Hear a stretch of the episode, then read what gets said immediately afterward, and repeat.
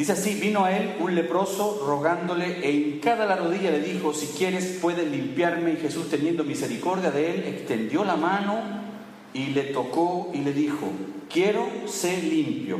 Y así que él hubo hablado, al instante la lepra se fue de aquel y quedó limpio.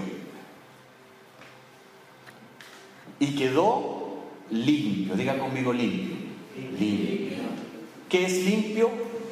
Limpio. ¿Ya? En el principio del capítulo, si ustedes tienen su Biblia o si tienen su Biblia electrónica en el teléfono, pueden, pueden están autorizados a mirar. Eh, Jesús fue bautizado, ¿cierto? Por Juan el Bautista, para luego iniciar su ministerio. Luego de eso vinieron una serie de situaciones en que Jesús fue movido por amor y compasión y sanó a personas y echó fuera demonios. Es decir, el inicio del ministerio de Jesús. Ahora quiero pedirles un favor. Quiero que mire sus manos. Mire sus manos, tiene todo el derecho a mirar sus manos. Mírela por un lado. Algunos se encuentran las manos lindas, otros dicen, oh, mis manos que son, tienen callos están. Bueno, si sus manos están ásperas es porque usted probablemente es un trabajador, ¿cierto? Si sus manos están suaves, probablemente un oficinista y sus manos tienen un poco de teñido así como de color raro porque probablemente una cocinera, ¿cierto? A veces la zanahoria y algunas especias, sobre todo el curry, te dejan marcadas las manos, ¿cierto? Y es tan, importante las manos, míreselas de nuevo, ponga las manos que incluso en Viña del Mar ahora pues inventaron una manicam. Perdón, ellos no la inventaron, la sacaron de los premios Oscar de hace como dos años atrás, en donde había una camarita así, ponen las manos y veía las manos y las cositas que se hacen en las uñas. O sea, todo para saber que las personas importantes que usan en sus manos. Entonces ahí algunos aprovechan de comprarse el tremendo anillo y hacerse la pintura en las uñas como hoy día se hace. Digo las mujeres, ¿ya? Pero si nosotros vemos estas manos Podríamos perfectamente recordar algún cuadro de dedo acusador. Había un presidente que le gustaba apuntar con el, dedo, acusar así. Había otro que le gustaba usar sus manos para hablar y expresarse, ¿cierto? Otro se ponía así solamente, ¿cierto? Las manos, cuando uno habla siempre mueve las manos. Las manos son algo súper importante y lo vimos en este en este pasaje. Es decir, estamos hablando del poder de nuestras manos. Déjelas sin control y se convierten en armas. Si usted no controla sus manos, bueno, siempre hablamos de la lengua, que uno tiene que controlar y frenar su lengua, es lo que dice Santiago. Pero las manos, déjela suelta y va a ver lo que van a hacer. Pueden pegar. Me acuerdo de un drama que se hacía muchos años atrás. Manos. Dios creó esas manos para amar, para bendecir, pero nosotros hemos hecho por estas manos, ¿qué, hicimos? Las manos que antes amaban ahora ya no dan o, o que daban. Manos que daban quitan. Manos que cuidaban ahora golpean. Deje, dije, esas manos sin control y se convierten en armas, agarrando para el poder, estrangulando para sobrevivir, seduciendo por el placer, pero manejadas bien nuestras manos llegan a ser instrumentos de gracia. No solo instrumentos en las manos de Dios, sino las mismas manos de Dios. No solamente instrumentos de Dios, sino las mismas manos de Dios. Ustedes se acuerdan cuando oramos, cuando el pastor ora, cuando alguien viene a orar por ti, pone su mano, ¿cierto?, en su frente o en la espalda o en el hombro, en un lugar apropiado para poder Continuando con este relato, eh, Charles Spurgeon, no sé cómo se dice en español, Spurgeon, dice que este relato, Simón y sus acompañantes lo buscaban, buscaban a Jesús, pero él regresó de temprano en la mañana, probablemente con la hierba del cerro pegada en sus vestidos, impregnado del aroma del campo. Eso es lo que él dice. Lo leía él, que decía en su predicación acerca del leproso y también a Max Lucado, o Max Luqueiro, porque tenemos acá bilingüe, ¿no es cierto? Max Lucado es un autor muy reconocido, con muchos libros y que son de mucha inspiración. ¿Ya? Supongamos que este leproso camina entre la gente cargado de todo eso, ese problema que tenía. Pero Jesús también caminaba entre la gente. Estos leprosos no podían caminar tranquilos entre la gente porque los leprosos vivían en comunidades de leprosos. Es decir, un leproso vivía con un leproso. No podían libremente caminar, pero sí Jesús caminaba libremente entre la gente. Como dice la Biblia, incluso los demonios le temen y le obedecen, porque saben quién es Él. Pero el leproso decide acercarse a Jesús. Enseguida se acerca a Él, alguien condenado a vivir apartado por el resto de sus vidas, el resto de sus días, el resto de su vida, para que no pudiese andar caminando por donde Él quisiera. Pero el leproso, cierto, se le acerca, se pone de rodillas ante él porque sabe que él puede sanarlo. No solamente vino ante Jesús, sino que se arrodilló. Un acto de reverencia que hoy día lo necesitamos. Voy a mencionar la historia de un leproso. Creo que está en la esta. En el libro de Levítico, los capítulos 13 y 14, encontramos todas las leyes que se aplicaban a los leprosos en cuanto a las ropas y a las casas. ¿Ya? Dice, y el leproso en quien, en quien hubiere llaga, llevará vestidos rasgados y su cabeza descubierta, y embosado pregonará, inmundo, inmundo. Pregonará es gritar. ¿Y qué es gritar? Gritar, inmundo, inmundo, para que nadie pudiese acercarse a él. La ley decía que debían estar por lo menos a dos metros, y si había viento que corría en dirección donde él estaba, y le llegaba a la gente eran 50 metros donde él debía estar. ¿Ya? Todo el tiempo, versículo 46, la llaga ah, tenía que estar todo el tiempo que la llaga estuviera en él, será inmundo, estará impuro y habitará solo, fuera del campamento será su morada. Aquí hay un extracto de una historia que yo quiero contarles. Mateo Lucas y Marcos hablan de la misma historia, pero ninguno de ellos enfatiza o nos da mayores elementos o información acerca de lo que sucedió con este leproso. ¿Qué pasó con él? ¿Por qué llegó a ser leproso? Solamente se dice de que él vino ante Jesús, le habló y se arrodilló. Pero vamos a suponer que conocemos a este leproso. Y les voy a leer una historia quiero que pongan atención y traten de sumergirse en esta historia. Una tarde hundí la mano en una palangana de agua para lavarme la cara. El agua se puso roja. Un dedo sangraba con hemorragia. Ni siquiera sabía que me había lastimado. ¿Cómo me corté? ¿Con algún cuchillo? ¿Acaso rocé con la mano algún metal afilado? Debe haber sido, pero no sentí nada. Está también en tu ropa, me dijo mi esposa. Desde lejos estaba atrás de mí. Antes de mirarla y darme vuelta, miré las manchas rojas en mi ropa. Por largo rato me quedé sobre la palangana, contemplando mi mano. Algo me decía que mi vida había quedado alterada para siempre. ¿Quieres que te acompañe para ir a ver al sacerdote? me preguntó mi esposa. No, dije con un suspiro, iré solo. Me volví y vi sus ojos húmedos junto a ella nuestra hija de tres años. Agachándome, le miré directamente a los ojos y le acaricié la, acaricié la mejilla sin decir nada. ¿Qué podía decir? Me enderecé y miré a mi esposa de nuevo. Ella me tocó el hombro y con mi mano buena toqué la de ella. Sería nuestro toque final. Esta es parte de una historia podemos notar que los leprosos no podían vestirse normalmente, sino que debían llevar vestidos rasgados, según lo que acabamos de leer. Es decir, no era ropa normal. Y con la boca cubierta con un pedazo de tela, debían gritar abiertamente a todas partes, inmundo, inmundo, para que la gente se alejara de él. De otra manera, lo que él estaba diciendo era, estoy enfermo, aléjense de mí, no me toquen, porque de lo contrario, según la ley, la gente que se acercaba a ellos y lo tocaba, también quedaban inmundos. Es decir, cuando alguien enfermaba de lepra, era considerado como un muerto en vida. Pero la fe de este leproso hizo que anhelara ser sano.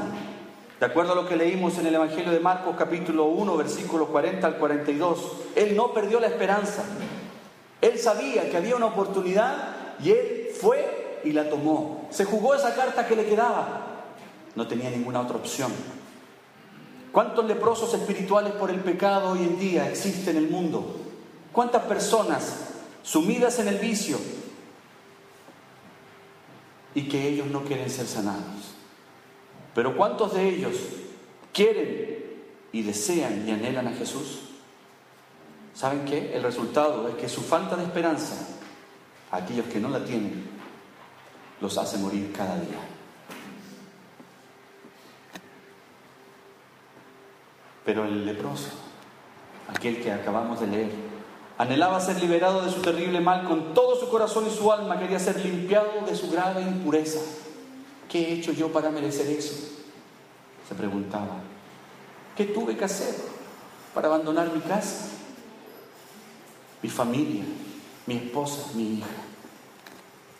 A los leprosos no se les permitía juntarse con gente sana, excepto bajo severas restricciones de tal forma que no se podía reunir con sus amigos más íntimos y queridos.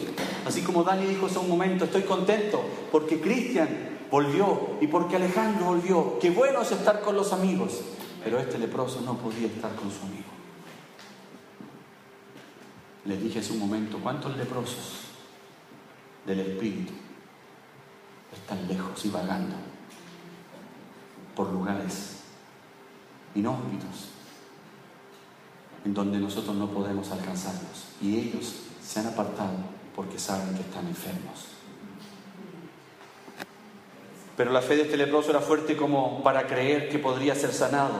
Sigo con la historia. Cinco años han pasado y desde entonces nadie lo había tocado. Hasta ahora. Perdió su familia, sus amigos, su casa. No tenía nadie. Era obligado a juntarse con otros leprosos. Ah, cuánta repulsión sentían los que me veían. Cinco años de lepra me han dejado las manos retorcidas. Me faltan varias partes en varios dedos, al igual que pedazos de mis orejas y de la nariz. Al verme los padres, agarran a sus hijos y les dicen, vámonos porque ahí viene el leproso, el inmundo. Los niños me señalan con el dedo y se quedan mirándome. Las madres se cubren la cara. Los trapos no pueden esconder las llagas de mi cuerpo, tampoco el trapo con que me envuelvo la cara para ocultar la ira de mis ojos. Ni siquiera trato de esconderla. ¿Cuántas noches no levanté mi puño crispado contra el cielo silencioso? ¿Qué hice para merecer esto? Pero nunca recibí respuesta. Hace varias semanas, dice, me atreví a andar por el camino de mi antigua casa. No tenía ninguna intención de entrar en ella el cielo sabe que todo lo que quería era echar un nuevo vistazo a mis campos, donde yo acostumbraba a caminar libremente. Echar una mirada a mi casa y ver si por si acaso, por casualidad, la cara de mi esposa, aunque no la vi. Pero vi algunos niños jugando en un potrero. Me escondí detrás de un árbol y los vi jugar. Sus caras se veían tan alegres y su risa tan contagiosa que por un momento apenas por un momento no fui ya un leproso. Fui de nuevo un agricultor, fui un padre, fui un hombre. Con la felicidad de ellos salí de detrás del árbol, enderecé mi espalda, respiré profundamente y ellos me vieron. Antes de que pudiera retirarme, me vieron y gritaron. Salieron arrancando, pero una niña, como de unos ocho años, sin embargo, se quedó. Cruzamos las miradas. No lo sé. No podría asegurarlo, pero pienso que ella buscaba a su padre. Esa mirada me hizo dar el paso que di hoy. Por supuesto que fue temerario, pero por supuesto que fue un riesgo. Pero, ¿qué podía perder? Se llama a sí mismo el Hijo de Dios, o bien escuchaba mi queja y me mataba, o aceptaba mi demanda y me sanaba. Eso era lo que yo pensaba. entonces me acerqué a él. Este leproso que estaba condenado a vivir una vida apartada, una muerte en vida, tuvo la única posibilidad de acercarse al Señor. Y él lo que hizo fue, según este relato que acabamos de leer, tenía una razón para vivir, aunque muchos de ellos no tenían razón para vivir. ¿Cuántos de nosotros tenemos a nuestra familia al lado de nosotros? Pero sin embargo, en nuestras vidas existe la lepra, el pecado, que nos aparta no solamente de Dios, sino que de nuestras propias familias, de nuestra comunidad. Es el día en que el Señor nos está diciendo, amados hijos, Jesucristo es el Señor. Él pagó el precio. Él vino el leproso, se arrodilló y le dice, maestro, si quieres puedes limpiarme. Jesús vino, dice su palabra, le tocó y le dijo, quiero ser limpio. Leyendo un libro hace algunos años del doctor Smalley, no es un médico, es un doctor, teología y en artes de las relaciones, no sé si lo han escuchado, en enfoque en la familia. Él en uno de sus libros menciona y dice que ya han comprobado que una persona que es tocada tres veces el mismo día y hasta siete podría extender sus años en tres. ¿Qué quiere decir esto? La iglesia cuando te recibe,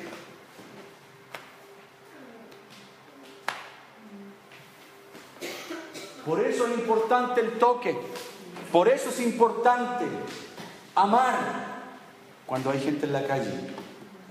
Hace algunos días veíamos la televisión y había un, reportaje de un hombre que cantaba Los Ángeles Negros, que estaba viviendo en una combi en México, abandonado, y nadie se quiere acercar a él, porque es como un inmundo. ¿A qué nos llamó el Señor? Aquellos que van por las calles y ven a esos pequeñitos que están solos. Ahí están mis hijos. Dice su palabra que Jesús tuvo compasión de las multitudes porque estaban dispersas, estaban solas como ovejas sin pastor. Es tan terrible lo que nosotros vivimos hoy en día.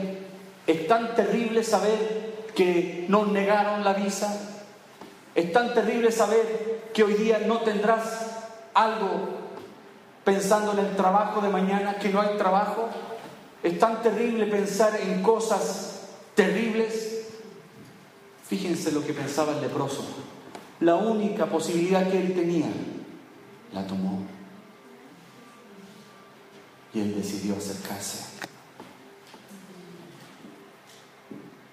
La fe de este hombre estaba fija en Jesucristo. Le dijo a Jesús, si quieres puede limpiarme.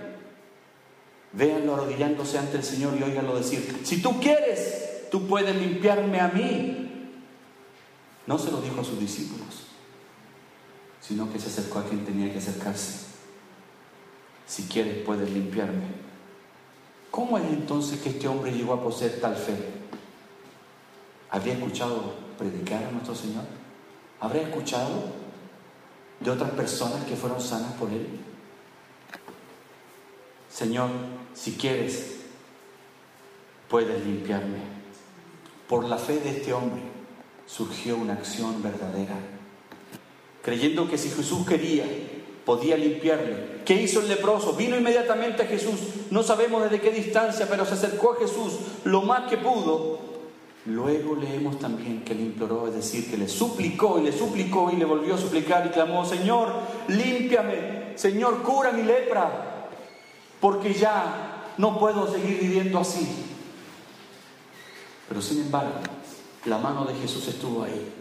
La mano de Jesús vino y lo tocó. Si nosotros leemos el Evangelio en los versículos anteriores, Jesús sana a la suegra de Pedro, de Simón. Tenía fiebre y vino y, tomó la mano de esta mujer, la tocó y le dijo, hija, levántate. Cada vez que Jesús interactuaba con alguien, venía y tocaba. Solamente el pronunciamiento de su poder, de su boca, hubiese hecho que ese leproso hubiese sido sano. Y algunas veces lo hizo así. Pero para él era importante que darle valor y honor a este leproso, que por años nadie lo pudo tocar. Cinco años y nadie se atrevió a acercarse.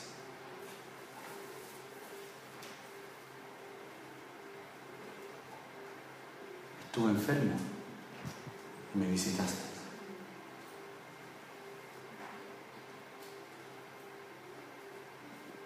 Estuve hambriento y me diste de comer.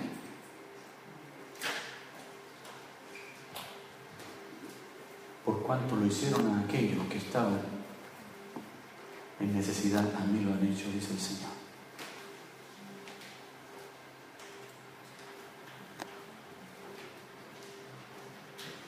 Este leproso no quería ninguna recompensa.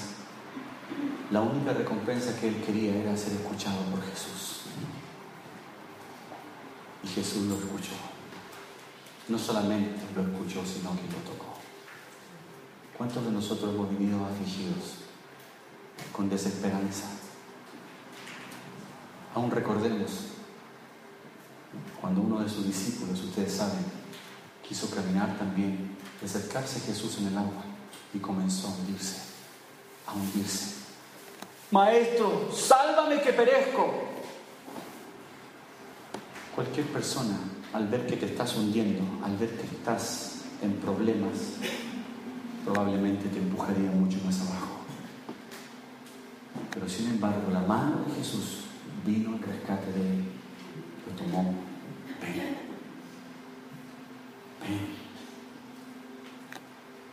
El Salvador se conmovió grandemente cuando escuchó al hombre hablar con tanta confianza en él. El Señor fue movido a misericordia. En cuanto el Señor sintió compasión, extendió su mano y tocó al hombre y lo sanó inmediatamente. Dijimos, el toque le dio valor a su vida, le dio honor y el pronunciamiento lo sanó.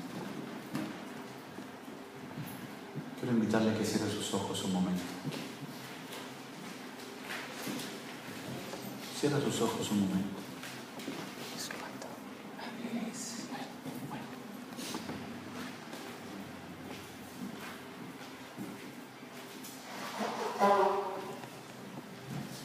Y oremos, Señor,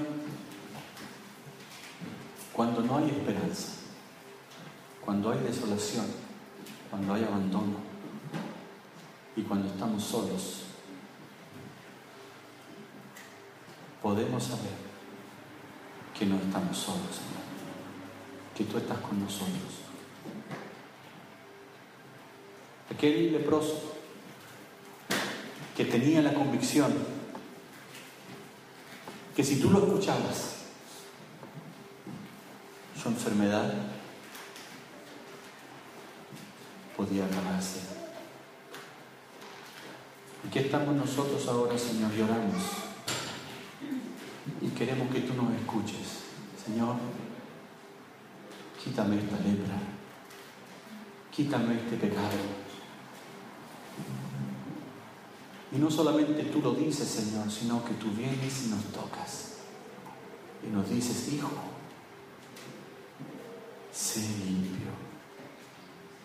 Y por la sangre de Cristo, que nos salvó y nos redimió, somos libres. Somos libres.